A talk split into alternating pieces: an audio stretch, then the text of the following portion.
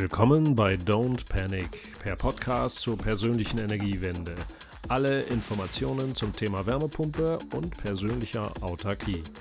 Mit einem Moin Moin melde ich mich hier aus dem hohen Norden in Flensburg und wir sprechen heute über das wichtige Thema, was wird aus meiner alten Heizung? Ist die Wärmepumpe etwas für mich? Welche Möglichkeiten habe ich? Auf was muss ich achten? Passt deine Heizungswärmepumpe wirklich zu mir und meiner persönlichen Energiewende? Das wollen wir heute mal beleuchten. Denn wenn man im Augenblick den Begriff Wärmepumpe googelt, findet man aber tausende von Einträgen, jeden Tag neue Meldungen, auch kritische Stimmen äh, und man weiß auch gar nicht mehr so richtig, auf wen man hier hören soll. Ich versuche ein wenig Licht in dieses Thema reinzubringen und ich versuche mal zu reduzieren, auf welche Sachen man wirklich achten muss. Erst einmal ein paar Worte zum Heizungsmarkt in Deutschland. Denn das Thema Wärmepumpe ist eigentlich schon seit den frühen 70er Jahren bekannt, seit der ersten Ölkrise. Aber von den ungefähr 900.000 verkauften Heizgeräten letztes Jahr äh, waren nur 150.000 Wärmepumpen. Das ist zwar eine deutliche Steigerung gewesen, aber die Wärmepumpe ist noch lange nicht da, wo sie eigentlich hingehört im deutschen Heizungsmarkt.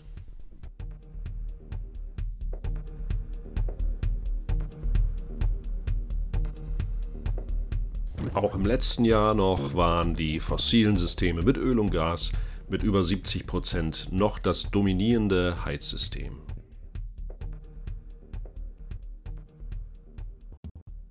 Das hat sich natürlich seit Anfang des Jahres stark geändert.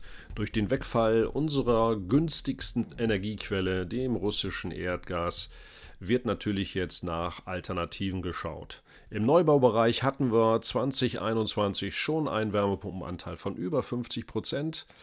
Und jetzt wird natürlich auch im Sanierungsbereich auf die Wärmepumpe geschaut. Deswegen bleiben Sie bei meinem Podcast. Ich werde auf jeden Fall alle wichtigen Fakten rund um die Wärmepumpe auch für den Sanierungsfall noch darlegen.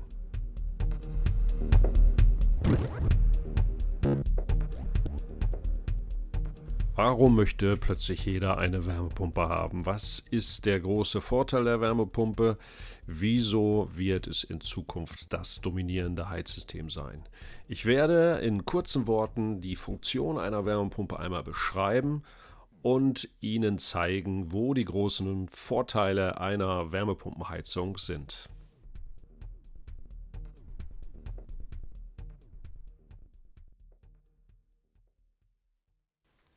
Ja, eine Heizungswärmepumpe wird elektrisch betrieben. Das ist richtig. Aber durch einen kleinen physikalischen Trick in der Wärmepumpe wird aus einer Kilowattstunde bezahltem elektrischen Strom drei bis fünf Kilowattstunden Heizenergie für Ihr Gebäude. Die restliche Energie entnimmt die Wärmepumpe der Umwelt in Form von Luft oder bei einer erdgekoppelten Anlage über einen Flüssigkeitskreislauf aus dem Erdboden. Mit einer Wärmepumpe wird versprochen, dass man die Heizkosten, aber auch die CO2-Emissionen deutlich senken kann. Das wollen wir uns jetzt mal genau anschauen.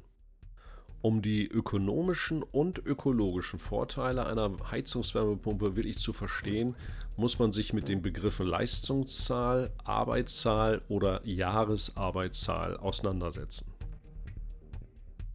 aber etwas Achtung bei den verschiedenen Begrifflichkeiten.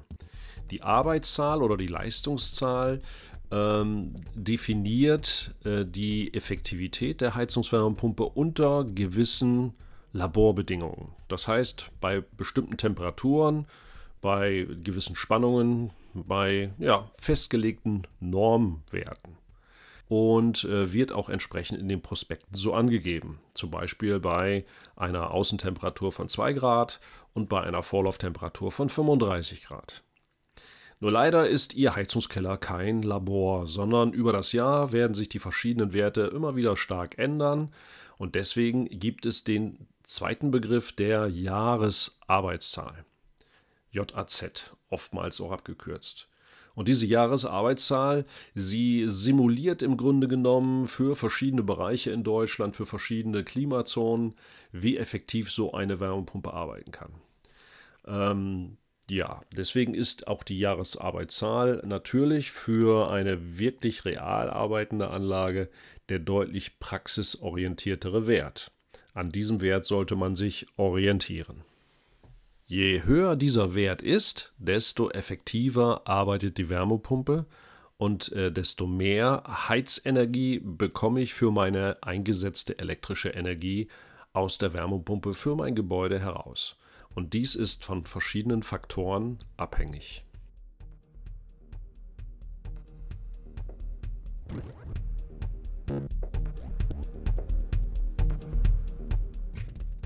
Erstmal ist das abhängig von der Wärmepumpentype. Wenn Sie eine Luftwasserwärmepumpe haben, dann nutzen Sie die Außenluft und die Außenluft ist vorgegeben. Im Sommer wird die Wärmepumpe sehr, sehr effektiv arbeiten.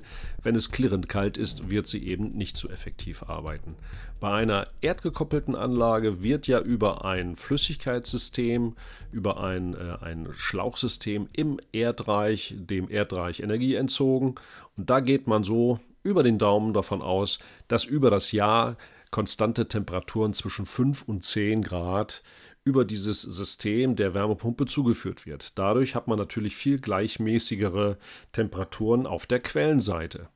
Dadurch sind die Jahresarbeitszahlen für eine erdgekoppelte Anlage auch immer etwas höher.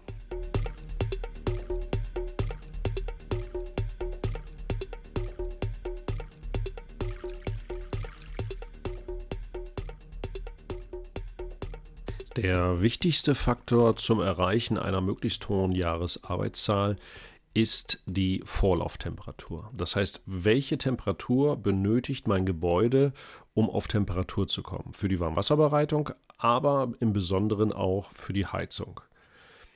Daher wird für die Wärmepumpe in den meisten Fällen auch eine sogenannte Niedertemperaturheizung äh, äh, empfohlen. Das ist in den meisten Fällen eine Fußbodenheizung, kann aber auch eine Wandheizung sein. Das heißt, man nimmt die entsprechenden äh, Raumflächen, um äh, die Heizung zu realisieren. Man kann das auch mit großflächigen Radiatoren oder sogenannten Gebläsekonvektoren erreichen. Das muss für jedes Gebäude entsprechend geplant und ausgelegt werden. Das ist ein wirklich essentieller Punkt. Grundsätzlich gilt, je niedriger die Vorlauftemperatur, desto effizienter die Wärmepumpe. Äh, Achtung, Achtung, bei den Förderungen sind gewisse Jahresarbeitszahlen auf jeden Fall einzuhalten. Äh, bei einer Luftwasserwärmepumpe muss die Jahresarbeitszahl angepasst äh, oder berechnet für Ihr Gebäude mindestens eine 3,5 sein. Bei einer erdgekoppelten, das heißt bei einer äh, Wasserwasser- oder Sohlewasseranlage muss es mindestens 3,8 sein.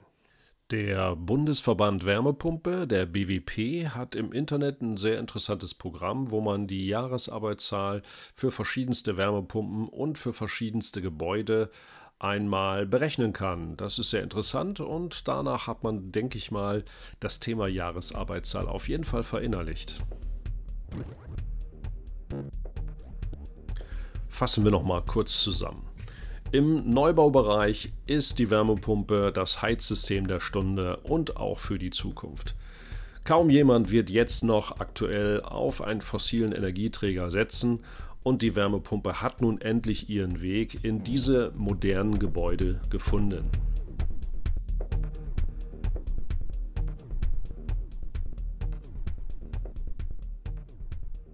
Im Bestandsgebäude kommen Sie aber um eine Analyse Ihres Gebäudes, Ihres Verteilsystems, Heizungsverteilsystems nicht herum.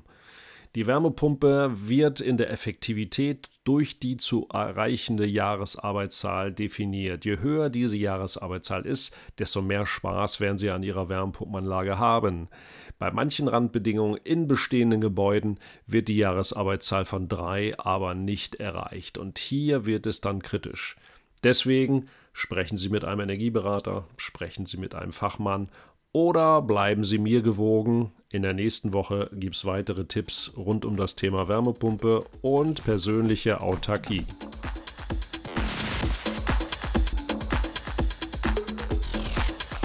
Don't panic, keine Panik, lassen Sie sich nicht verrückt machen auf dem Weg in Ihre persönliche Energiewende.